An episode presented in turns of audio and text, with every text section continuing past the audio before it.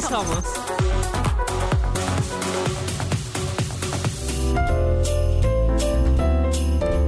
Bienvenidas a otro episodio de Sí Somos. Y como verán, traemos ahorita, andamos bien festivas porque estamos en épocas decembrinas navideñas. Y pues bueno, el episodio de hoy, yo creo que bueno, primero si las cámaras pueden enfocar a mis compañeras, todas venimos organizadas con ugly sweaters. y bueno, el episodio de hoy, dada las fechas, también es sumamente interesante, que es los feminismos y la religión. Yo les voy a hacer un par de preguntas que todas ya me vieron con cara como de, uy, qué complicado tema, pero es, ¿por qué los feminismos rechazan a la religión? ¿Pero ustedes lo rechazan? Y la segunda, ahí va, ahí va, ahí va. Y la segunda es, ¿las mujeres feministas pueden ser religiosas? ¿Puede haber un punto medio entre feminismo y religión? ¿Quién empieza?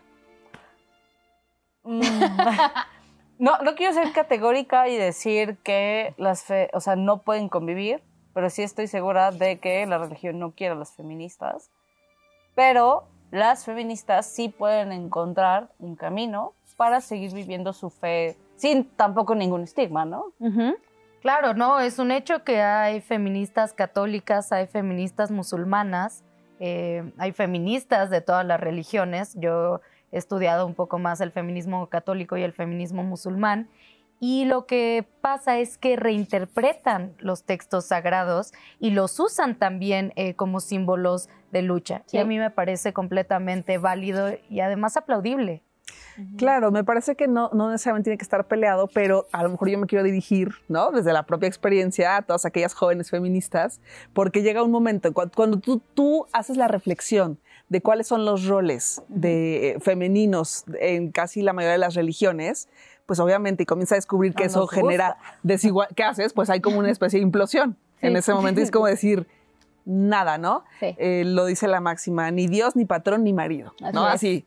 De- a partir de ahí vas. Hasta la No, consigna. Exacto, la consigna así de Nos vemos el venga. próximo 8 de marzo. Claro, nada que tenga que ver con, como con el Sí, sí, sí. patriarcado y que esté por encima de ti, pero me parece, como bien dice Julia, que no está peleada la fe, ¿no? Con eh, poder llevar tu proceso feminista. Ahora, yo que pues soy atea, sí diría que puedo hacer una... diría que sí puedo hacer como, como esta reflexión desde una parte del pues libre albedrío. Al final puedes tener como una fe no centrada en un dios o diosa, ¿no? Sino más bien en tu propia ética, tus propios valores.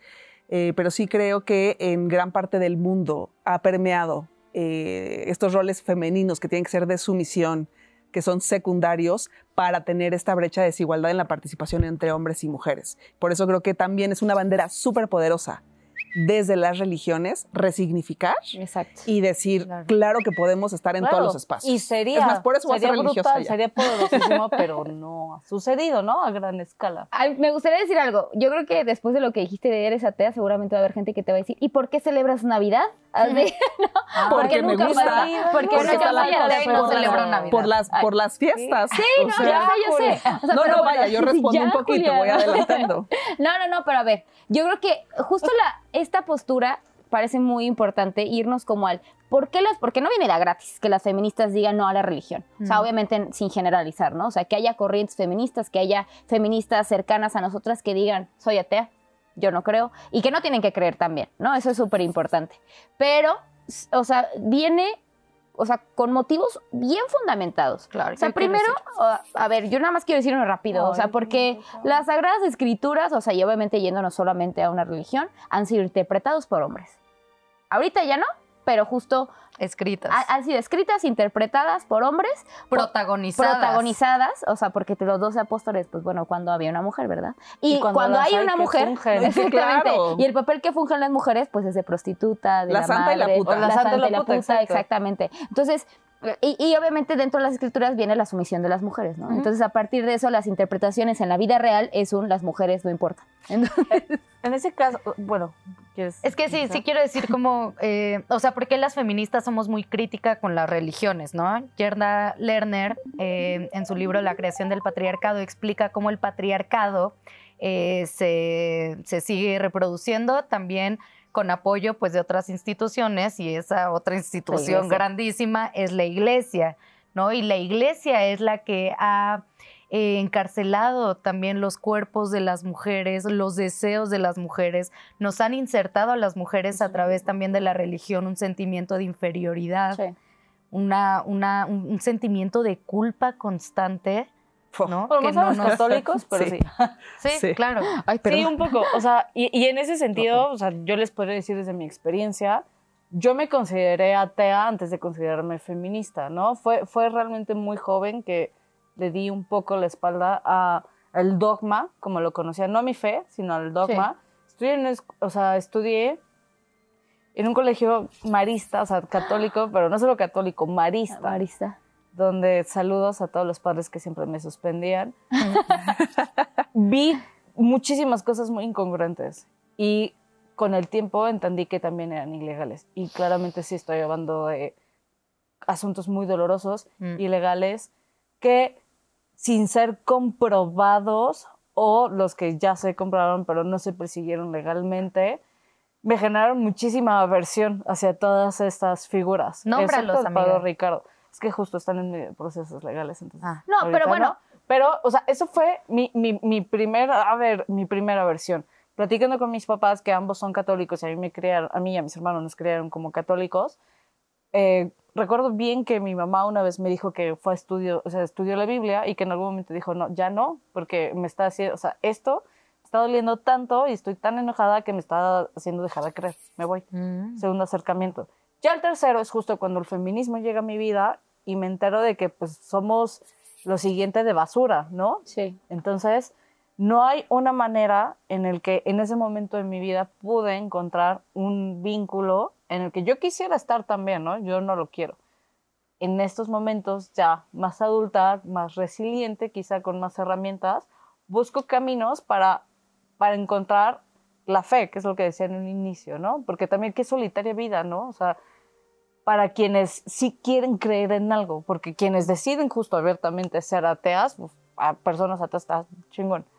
Pero para quien no, creo que está, es durísimo querer encontrar fe, buscar encontrar, o sea, buscar fe en espacios donde solamente te dicen Hay que opresión. sirves para, o sea, las mujeres solo están para servir, para acompañar, para ser adoradas Para procrear sin sentir para placer. procrear.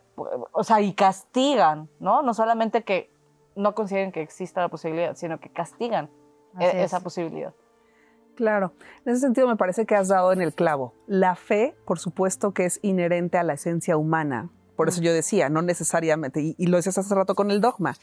Y en efecto, creo que nos tenemos que replantear eh, que muchos de los cautiverios, dice Lagarde, ¿no? de las mujeres, están centrados en las diferentes religiones. O sea, me parece que está, eh, vaya, no se trata aquí de aleccionar si está bien o no eh, tener una religión, sino más bien leer muchísimo y crearte tus propios fundamentos y apropiarte de lo que a ti te hace bien y de lo que te parece bien. Y no solo, solo desde una parte individual, y perdón que yo siempre apele a lo colectivo. O sea, sí, tu cuerpo es tu primer territorio, pero también apelando a valores éticos, ¿no?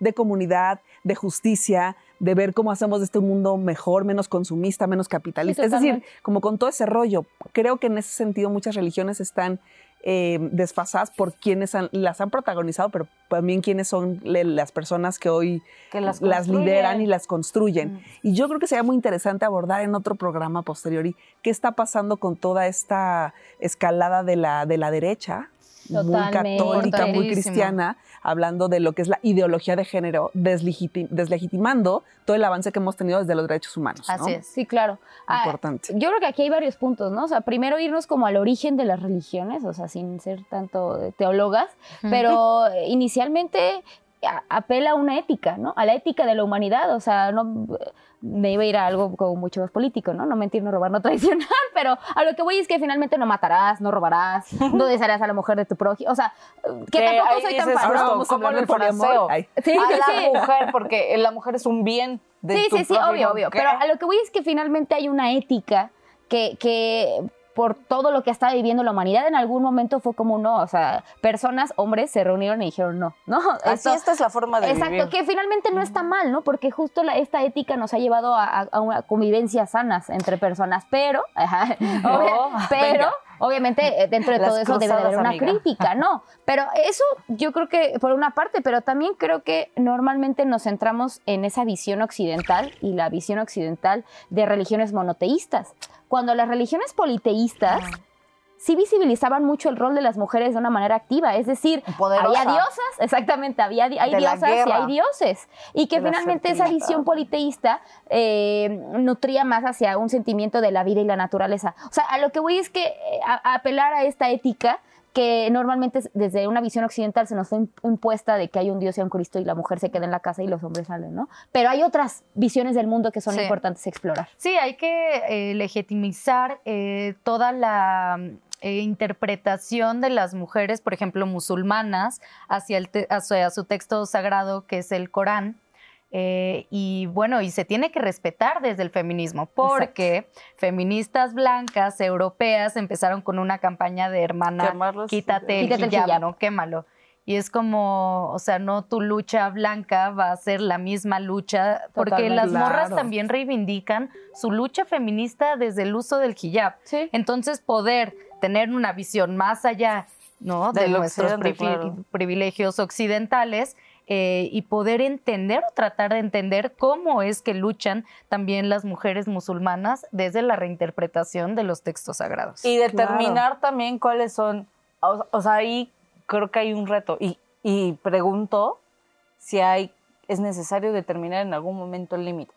Cuando hablamos de esta visión, por ejemplo, sí podemos decir que ahorita, digamos que desde los países sajones, sobre todo, feministas blancas, le dicen con la mano en la cintura a las feministas musulmanas. O sea, para empezar, dicen, ¿hay feministas musulmanas? ¿Puede haber Sí, sí, sí, feministas sí, musulmanas? Las Y cuando cuestionan. ven que sí, dicen, "Mm, ¿y, y por qué usas eh, hijab entonces, no?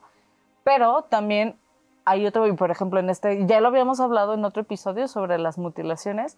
¿Qué pasa cuando hay otros usos y costumbres, no solamente de Medio Oriente, también, también de, eh, pa- eh, de países en África, o sea, de regiones como África, o también eh, países aborígenes, o regiones aborígenes en Australia y esas islas de Oceanía, donde los rituales de mutilaciones a mujeres, o sea, niñas, son parte, o sea, son reflejo de esas creencias. Y la verdad es que ahí es duro Claro, justo claro. decir, no, bueno, a ella sí déjale el hijab, pero a ella no la No, mutiles. no, no, pero No, es que sí es son cosas diferente. distintas. sí es o sea, diferente. yo lo veo, pero, pero en esta lógica, siendo completamente objetivas, que no creo que nadie lo pueda hacer por 100%, qué, qué difícil es limitar, o sea, delimitar si hay que poner límites en dónde, porque obviamente estamos hablando de la otra edad, no formamos parte de sus rituales, no los comprendemos y los vemos como mutilaciones. Ellos no tienen esa connotación, cuando fácilmente nosotros la podemos ver. Entonces, sí es una reinterpretación, pero está durísimo justo cuando tú, te reinter- o sea, tú la reinterpretas o en estos círculos cercanos que tienes y pues obviamente la reinter- esa reinterpretación no alcanza para todas las personas. Entonces, de, de- Híjole, ¿no? qué no te fuiste sí. a la cocina. Sí, Sí, O sea, Sí, me No, parece es muy ¿qué interesante. límite? y todos así. de- Bueno, está padre. Nos vemos en el siguiente.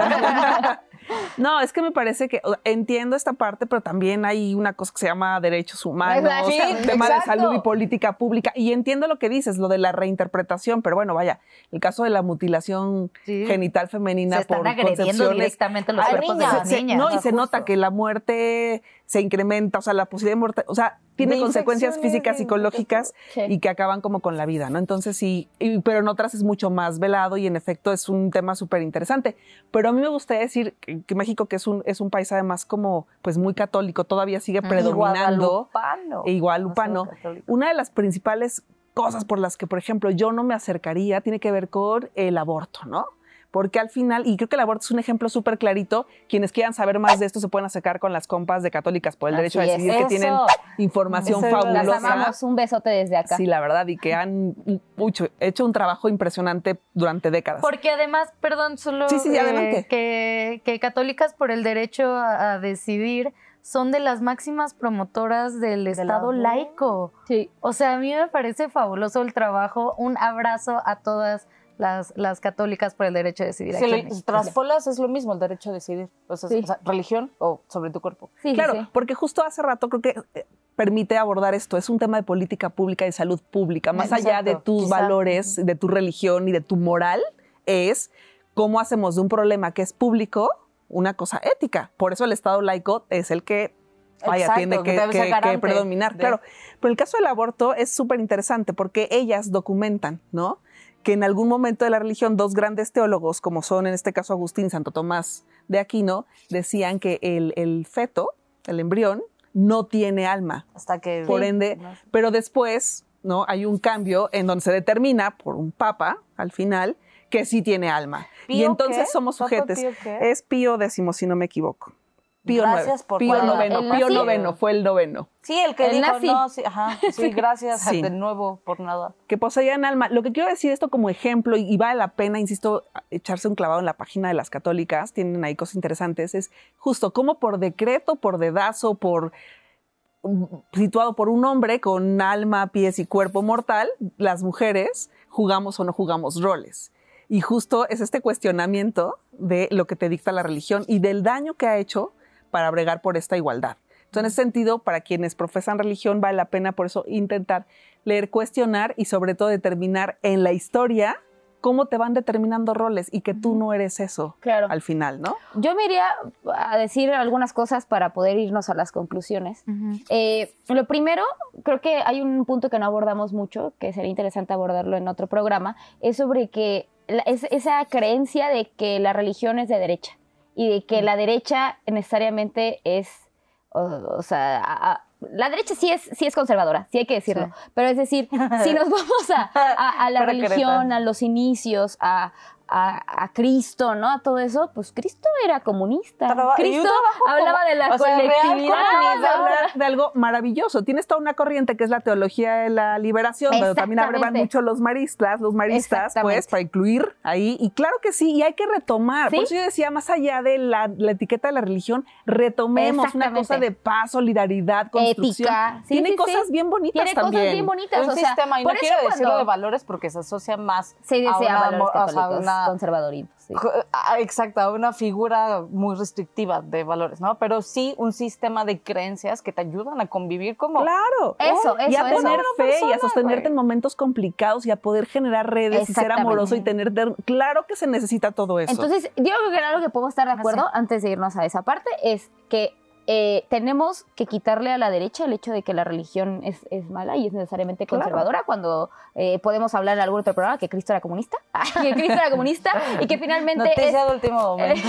no, pero finalmente, o sea, critican mucho esa parte cuando finalmente, pues, parte de la ética y todo, pues, es, la- es abogar por la colectividad y por el bien de todos y Sí. de todas, ¿no? Sí, o sea, como feministas vamos obviamente a respetar a todas las mujeres y sus creencias, vamos a reivindicar las cosas lindas que puede traer la religión, pero no vamos a dejar de luchar contra los fundamentalismos religiosos que han eh, cancelado los derechos de las mujeres. Entonces es importante, ¿no? Que mencionemos que si es la iglesia la que no nos ha dejado decidir libremente sobre nuestro cuerpo y también la que no nos ha dejado eh, disfrutar nuestra sexualidad, ¿no? Porque también la religión nos, nos ha limitado a la hora del goce sexual. Entonces eso, a seguir combatiendo los fundamentalismos que limitan nuestros derechos. Porque las limitaciones no solamente las hemos vivido como mujeres, sino también se han extendido a, otro- a otras poblaciones, como todas las poblaciones LGBT, ¿no? Y Claro. que también están, eh, que, que han ayudado también a tener una visión adultocentrista de toda la vida, en el que los niños y las niñas y los niños también pasan a un, a un segundo plano, ¿no? Segundo, tercer Exacto. plano, donde...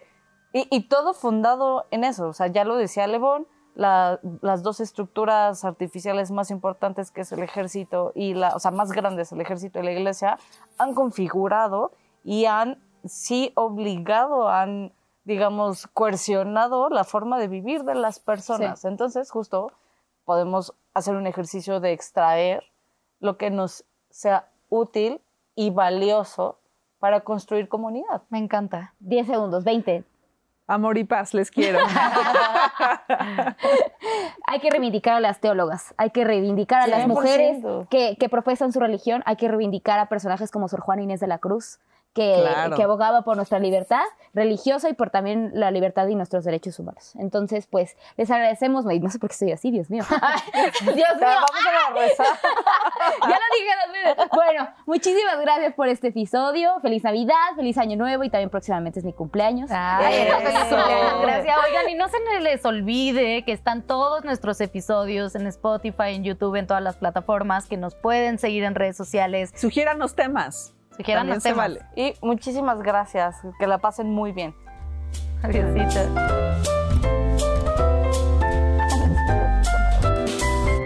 El pecado géneros, no es verdad. Si algo es malo, es malo para todos.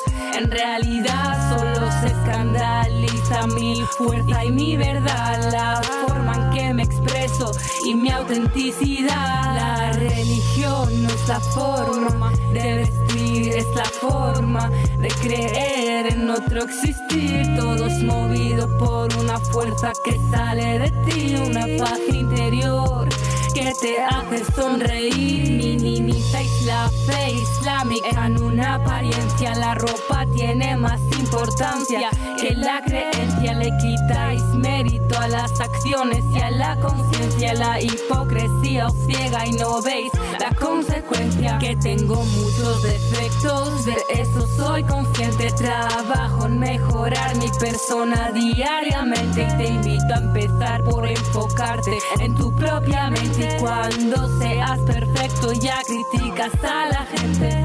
Y ahora me preguntáis, entonces, querida Iman, si la ropa no es importante, tú, ¿de qué vas vestida? ¿Llevas un hijab en la cabeza?